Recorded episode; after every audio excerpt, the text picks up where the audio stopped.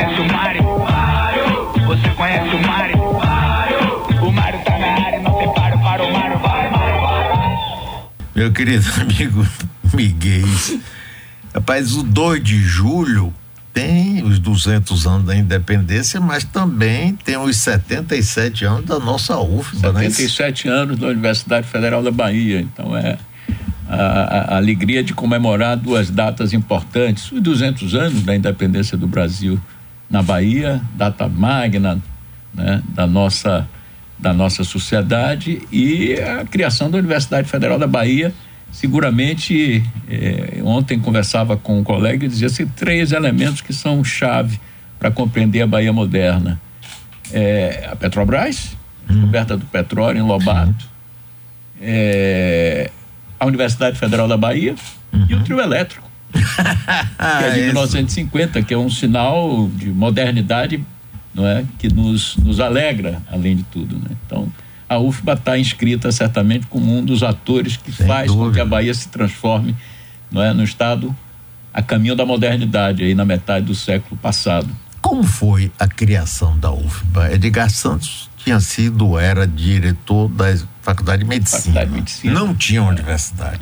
Exatamente. E como é que foi que surgiu isso? Ele vai reunir um conjunto de escolas isoladas, na primeira delas, na qual ele, ele era o diretor, a Faculdade de Medicina, em 1808, na primeira instituição de ensino superior no Brasil, criada quando a corte de D. João VI eh, foge de Portugal né, eh, e vem para o Brasil.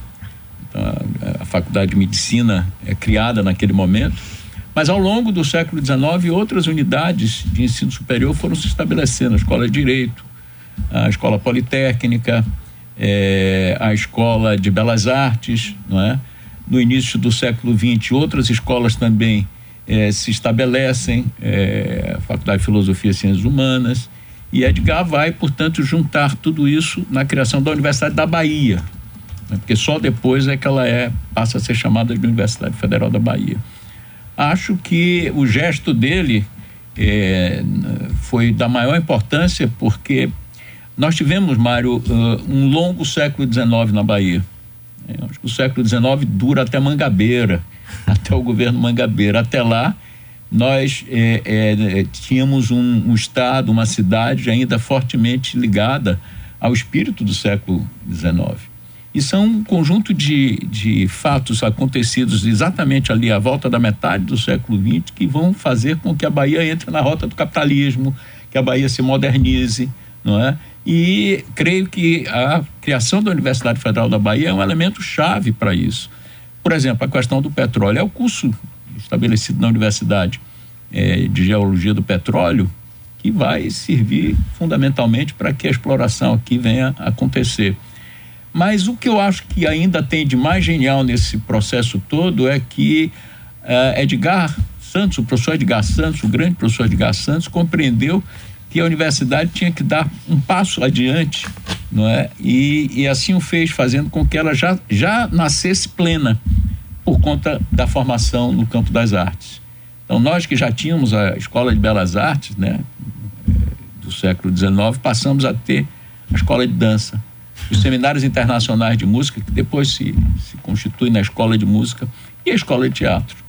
E para nossa sorte é um momento que nós vamos receber um conjunto muito importante de grandes nomes da música, da dança, do teatro, não é?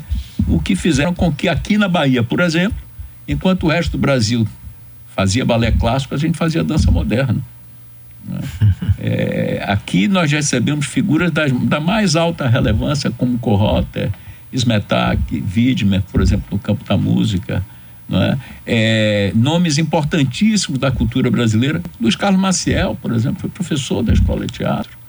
É? Ou seja, é, é, um momento de grande exuberância não é para o qual a, o papel da universidade foi fundamental. Então é com muita alegria que 2 de julho nós também comemoramos o nascimento da Universidade Federal da Bahia. Rapaz, que bom que a gente está falando disso aqui, viu, Miguel? Porque você sabe, muita gente não tem a visão dessa importância da Universidade Federal e de Edgar Santos na vida da Bahia. Eu que sou bem mais antigo que você, eu vivi isso. Então, é, é, um marco, né? Quando você, por exemplo, frequentava os concertos de música ali no, no, na reitoria, antes era no, no Instituto Normal. Normal. Né? Que é, ainda era escabe de Alexandrina Ramalho. Sim. Né, que fazia e assistia concertos extraordinários, meninos é. cantores de Viena, a Filarmônica de Boston numa Bahia, rapaz, dos anos 50, final dos anos 50, é. início dos anos 60, você parar para pensar, você diz, eu não acredito. Ah, não, mas é, é verdade isso. Agora, também é, é bom lembrar que essa, essa coisa de Edgar Santos, no momento que ele viveu, a chamada esquerda, não é? é, universitária foi contra ele, fazia greves fantásticas, demoradíssimas. Né? É. Havia falar. uma resistência muito grande, por exemplo, por que gastar dinheiro para é. criar uma escola de música? Nós precisamos de dinheiro.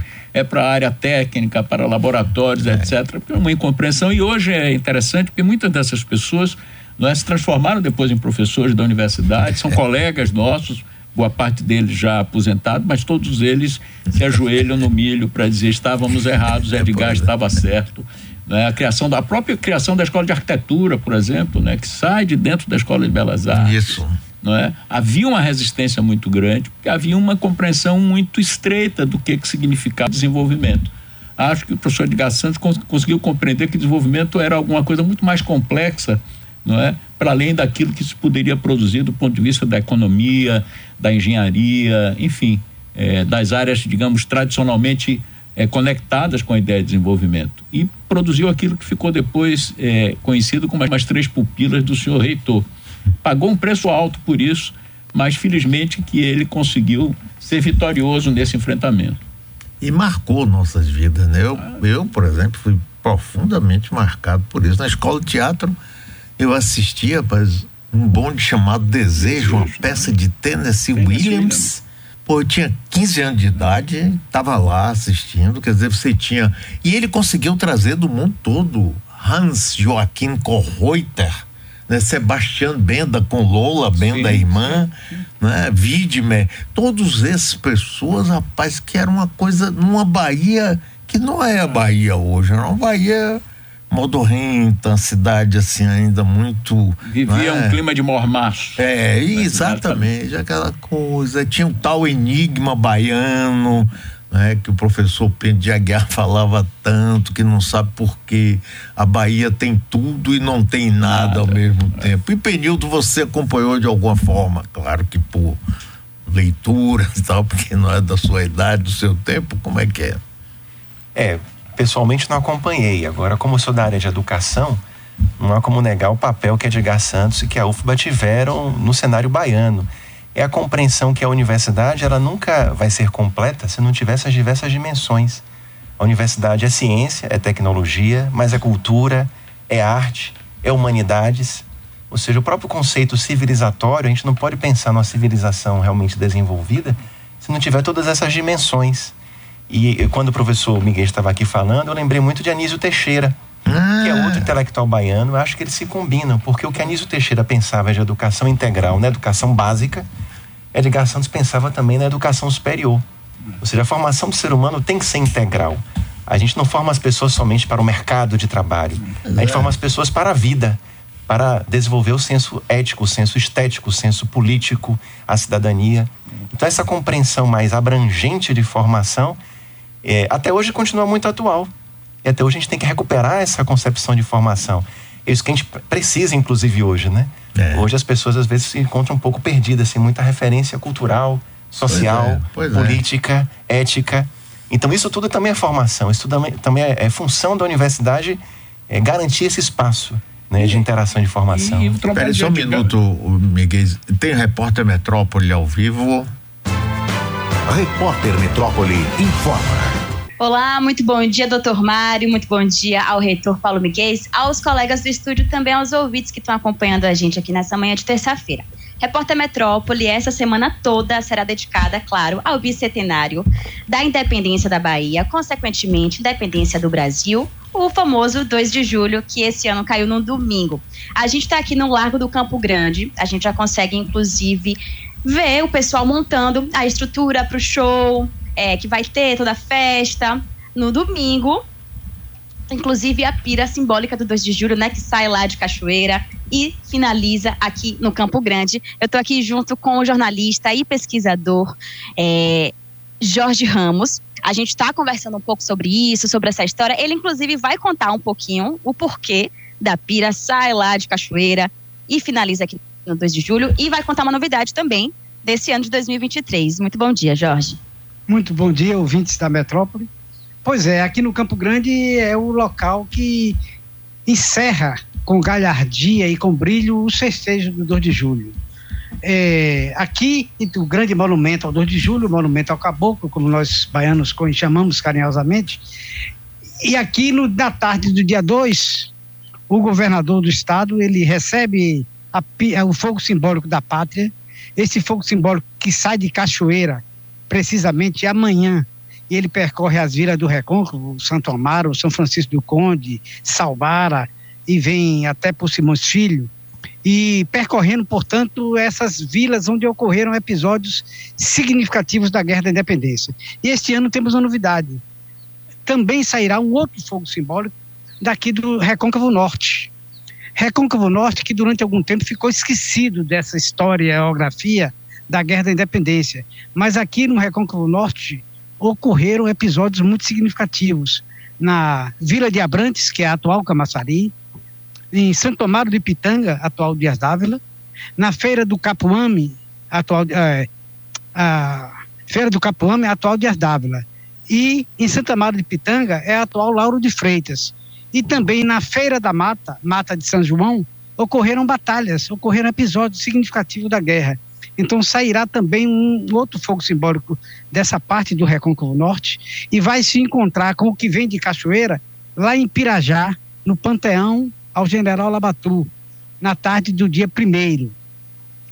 O fogo simbólico, ele dorme lá no Panteão de Pirajá, e na tarde do dia 2, ele vem, é trazido aqui, para o Campo Grande, onde o governador, ele desfila perante a guarda de honra, e em seguida ele hasteia a bandeira da Bahia, tá? essa bandeira do Brasil e a bandeira de Salvador, e o governador é, recebe este fogo simbólico e ele acende uma pira, significando e simbolizando o grande esforço que os baianos fizeram para consolidar a independência do Brasil. Maravilha. E como também símbolo de todo esse esforço e também uma homenagem aos nativos que participaram da independência, a gente está aqui de costas, né, na verdade, mas para o monumento ao 2 de julho, que é justamente isso, né? Toda essa homenagem.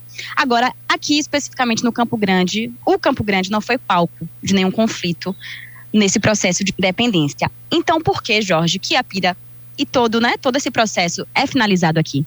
O que ocorreu foi que em 1895, ao escolher-se um local para se erigir o um monumento ao 2 de julho, o Jornal Diário de Notícias na época fez uma enquete, um plebiscito, como ele chamou na época, e o Campo Grande ficou o terceiro lugar mais votado.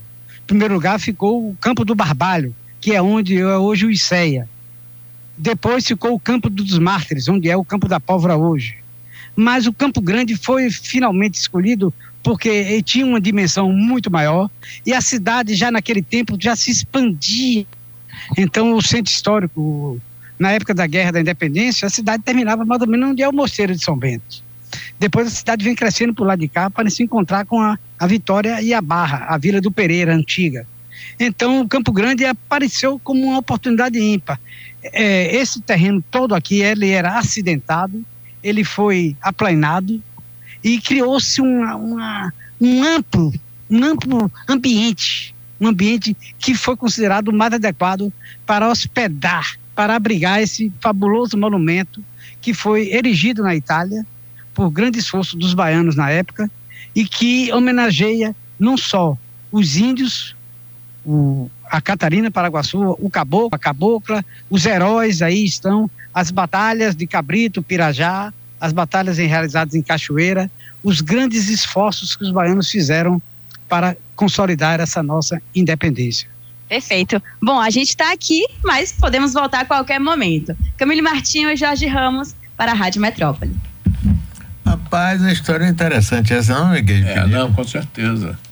Com certeza. E é um, um, Nós temos vários estudiosos na Universidade Federal da Bahia que se debruçam sobre o 2 de julho. Não posso esquecer minha colega Vlamir Albuquerque, que tem um livro interessantíssimo, chama-se Algazarra nas Ruas, em que ela trata exatamente da história da, dos festejos. Ah, eu não conheço não como é o nome do livro. Algazarra nas Ruas. Ah. Professora Vlamir Albuquerque, é atual é, superintendente de, da área internacional da universidade, professora do departamento de História.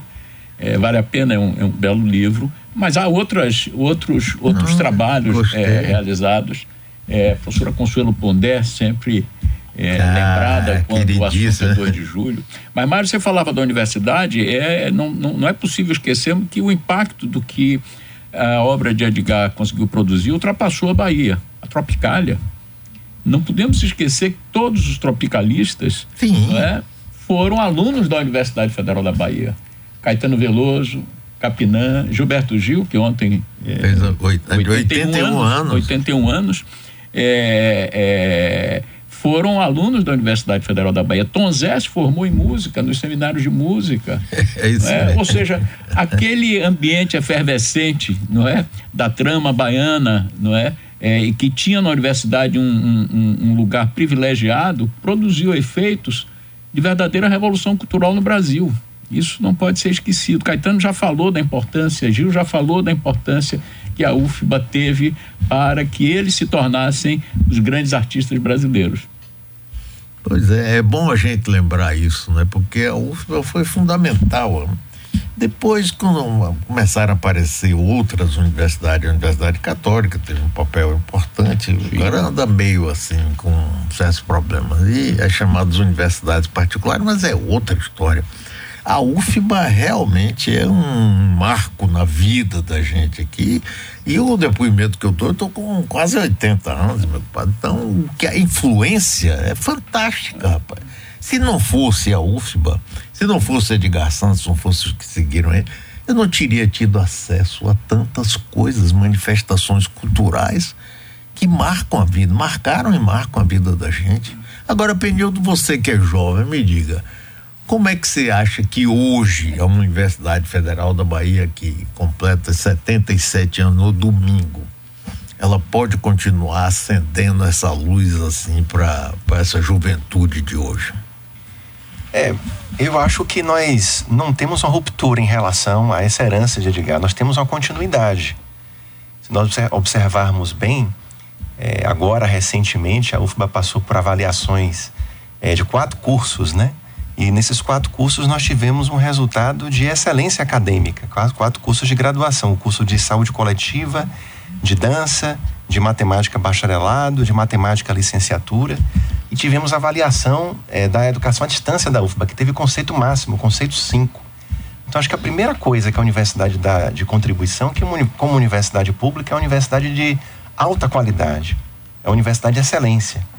Acho que a segunda contribuição que ela dá é que nesse momento agora de reconstrução nacional, que a gente pode voltar a pensar em planejamento, pode voltar a sonhar no país, é que a universidade é a instituição que mais pode contribuir para esse momento.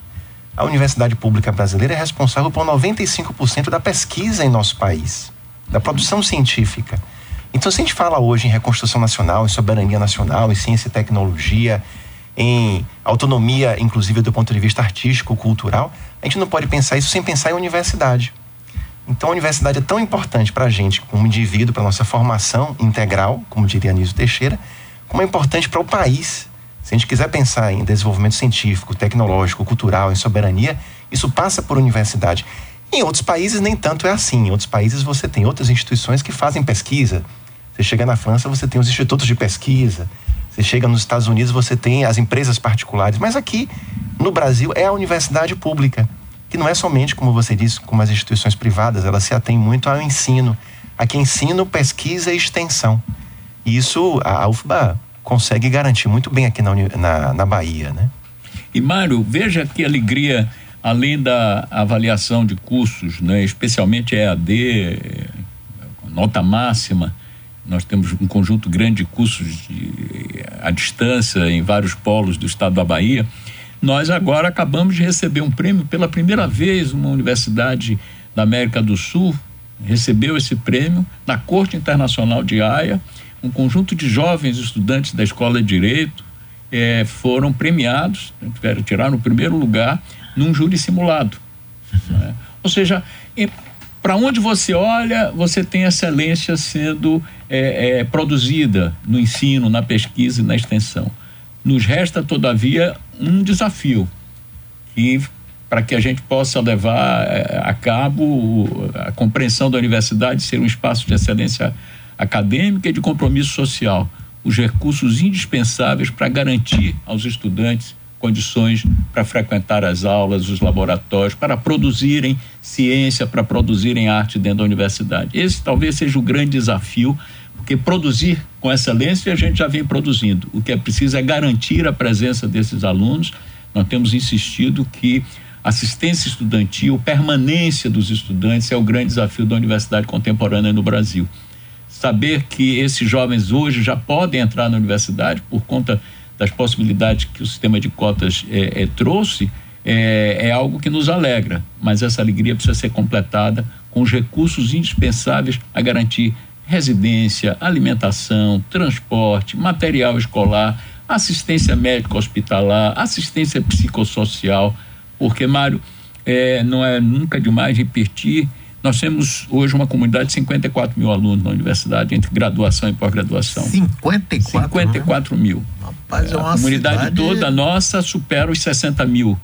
É, as 60 mil pessoas, entre professores, é, técnicos administrativos de educação, colaboradores terceirizados, visitantes e alunos.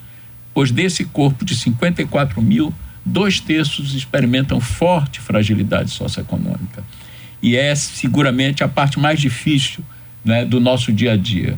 A celebração da excelência a gente consegue fazê-la em qualquer unidade da Universidade Federal da Bahia.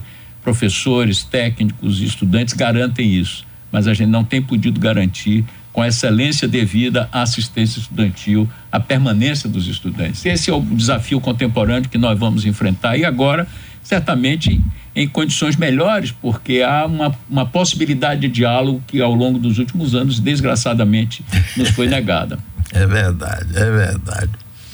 É, mas vamos aqui, nós vamos continuar conversando aqui com- sobre a nossa querida UF. É, é, Mário, quero aproveitar aqui. Sim, aproveite à vontade. é, e falar alguma coisa que certamente soará mais interessante aos nossos ouvidos, que é a universidade vai estar realizando 3, 4, 5, o primeiro encontro nacional de cultura e arte nas universidades federais brasileiras. Serão três dias de intensos debates. Nós vamos ter aqui a presença de colegas de várias universidades federais, professores, estudantes e técnicos, discutindo questões relacionadas ao campo da cultura, ao campo das artes. A ideia, Mária, é que tenhamos ao final, no dia 5, uma plenária que aprove a Carta Universidade de Cultura Democráticas. A compreensão eh, da importância desse encontro eh, está especialmente localizada na compreensão que temos que a universidade, como equipamento cultural, tem uma importância fundamental para a construção de uma cultura cidadã e democrática no país. é? É, e nós temos certeza que este campo de disputa na vida brasileira vai ter sempre na universidade um ator fundamental. Nós não podemos correr o risco de voltar a experimentar o que aconteceu com a vida brasileira nos últimos quatro anos. Então, fazer da universidade um espaço privilegiado da discussão cultural, da formação cidadã, da formação democrática, é alguma coisa que nos cabe como um, uma, uma obrigação é, absolutamente incontornável. Nós vamos dar início a esse processo, é uma presença e adesão de todas as universidades federais. Eu tive na última reunião com os colegas das 69 federais, todas elas aplaudindo essa iniciativa. Portanto, estão todos convidados. Eu vou lhe deixar aqui o programa, dias 3, 4 e 5. Vamos estar, portanto, realizando esse Segunda, terça e encontro. quarta da Segunda, próxima terça e semana. quarta. E como é que as pessoas podem participar? Como é? É, a participação é, é aberta a todos, vai acontecer no Palácio da Reitoria, no Salão Nobre, as mesas todas. Vamos discutir a relação da cultura e da arte no- na, na- na dimensão do ensino, da pesquisa, da extensão. Vamos discutir eh, a questão da, da, da arte e cultura DEF nas universidades brasileiras, envolvendo pessoas com deficiência. Eh, nós vamos, vamos estar discutindo eh, a questão dos equipamentos culturais, os teatros, Vamos discutir a questão dos corpos estáveis. Nossa universidade, com imensa alegria, tem corpo de, de dança, é, grupo de teatro, a orquestra, o madrigal. Então, isso vai ser um momento muito especial e eu creio que o resultado dessa discussão vai aprofundar ainda mais o nosso compromisso com a construção dessa cultura cidadã e democrática que é fundamental para a vida brasileira. É, que bom. Então vai ser segunda, terça e, E quarta. quarta, na reitoria. Estão todos convidados, a entrada é franca, livre e serão certamente excelentes debates, excelentes reflexões ali para essa área tão importante da vida da universidade. Pois é, e aí, Penildo, o que é que você acha dessa coisa aí? Faz, reforça esse convite aí pra gente. É, a Universidade Federal da Bahia, ela tem se notabilizado por ser um espaço de efervescência. Nós temos os nossos congressos, né, que já se tornaram uma marca desde a época do professor João Carlos Salles. Já sediamos o Fórum Social Mundial, não é isso? E agora temos esse, esse seminário nacional. É interessante que as pessoas saibam que essa efervescência toda as pessoas podem conhecer em nosso site, sabe, Mário? ufba.br. As pessoas podem ter acesso a essa Até programação. facílimo, né? É, É. ufba.br. E eu costumo dizer, quando a gente faz palestras para os alunos de ensino médio, que as pessoas nunca ficam sem ter o que fazer na universidade. Sempre tem uma peça de teatro se apresentando, sempre tem um espetáculo de música, sempre tem um espetáculo de dança. Nesse site, por exemplo, nós temos lá a Agenda UFBA. Quem quiser também assistir uma defesa de uma dissertação de mestrado, defesa de uma tese de doutorado, um seminário, um lançamento de um livro. Nunca se fica sem ter o que fazer na universidade. Então fica esse convite para as pessoas visitarem nosso site, conhecer essa programação de segunda, terça e quarta. E o melhor de tudo é gratuito. E a universidade não tem catraca, né, professor Miguel? Exatamente. A universidade não tem catraca. Só fazer nem um pequeno... temos invasores nem penetras. A É. Universidade Federal da Bahia é um território aberto à presença de todos. E somente complementando é, essa prioridade que nós temos para a cultural, a nossa escola de música recentemente, né, professor Miguel, foi escolhida a melhor escola de música do Brasil. Então isso é importante que a gente faça essa referência. Apesar de todas as dificuldades dos últimos anos, nós continuamos a avançar e queremos aqui parabenizar a nossa escola de música e convidar os nossos alunos do ensino médio a conhecer nossas escolas da área de artes. Vão gostar bastante. Nós temos aqui sempre um representante lá, que é o nosso querido Paulo Costa. Paulo Lima, né? É, ele dá um show aqui. Com certeza. rapaz, ajudando, ensinando a gente como apreciar uma música, uma manifestação cultural. É fantástico isso, né? Porque para todos nós é como se ele fizesse uma dissecação, sabe? E aí a gente passa a ouvir de uma forma diferente, a, a, a letra bate de uma forma diferente. Fantástico isso. Não tenha dúvida, o convívio com o professor Paulo Lima é sempre é, é, é um fato de alegria para todos nós, os colegas da Escola de Música e nós da Administração Central, que temos ele sempre por perto, nos ajudando com boas ideias, participando do trabalho da, da, da reitoria. O professor Paulo Lima é, merece todo o nosso aplauso e todo o nosso carinho, com certeza. Pois é, Paulo, muito obrigado. Paulo Miguel, professor Penildo, muito obrigado. A presença de vocês é sempre ótima aqui. Não dá um... E ajuda a gente a ter um pouco mais de energia para enfrentar. Ainda tem muitas forças negativas pairando em nossas cabeças, né, Miguel? Com certeza. É, Eu acho que, como disse, eu falei há pouco da Tropicália, né? Tem uma canção tropicalista que você deve conhecer muito bem. Ela é precisa, é preciso estar atento e forte. É isso. Não temos tempo de temer a morte. Isso. Então, e a UFBA, como divina e maravilhosa que é, certamente vai ter sempre esse verso é, muito bem é, presente. Mário, uma última coisa. Diga. Reforçando o convite para todos estarem presentes na, no conjunto de eventos que a Academia de Ciências da Bahia, junto com a universidade, junto com a Fiocruz, com a Academia de Letras, está organizando a volta dos 200 anos da independência. No dia primeiro, quero convidar todos no Salão Nobre da Reitoria, vamos estar discutindo o 2 de julho das mulheres, a liderança feminina na ciência, com a presença da ministra da ministra da Saúde, Nise Andrade, da ministra Luciana Santos, ministra da Ciência, Tecnologia e Inovação, e da professora Helena Nader, presidente da Academia Brasileira de Ciência. No dia 2, vamos estar concentrados na Lapinha para participar do cortejo do 2 de julho. E no dia 4, às 10 horas, no Centro eh, Cultural 2 de Julho da reitoria do IFBA, ali no, no, no Canela, na antiga, eh, no antigo prédio das Maristas, vai haver uma mesa muito interessante, a visão popular da independência no 2 de julho, com a presença do professor João José Reis, eh, do Departamento de História, e a professora Vlamir Albuquerque, o professor Sérgio Guerra, eh, e também um professor da Universidade de Calgary, especialista no, no, no Canadá, no, não é? é? Do Canadá. Um convite a todos, mais uma iniciativa a qual a universidade está associada a grandes instituições da vida cultural baiana. Muito bem, Miguel Penildo, muitíssimo obrigado. Vocês são sempre muito bem-vindos. Nós vamos para o intervalo comercial.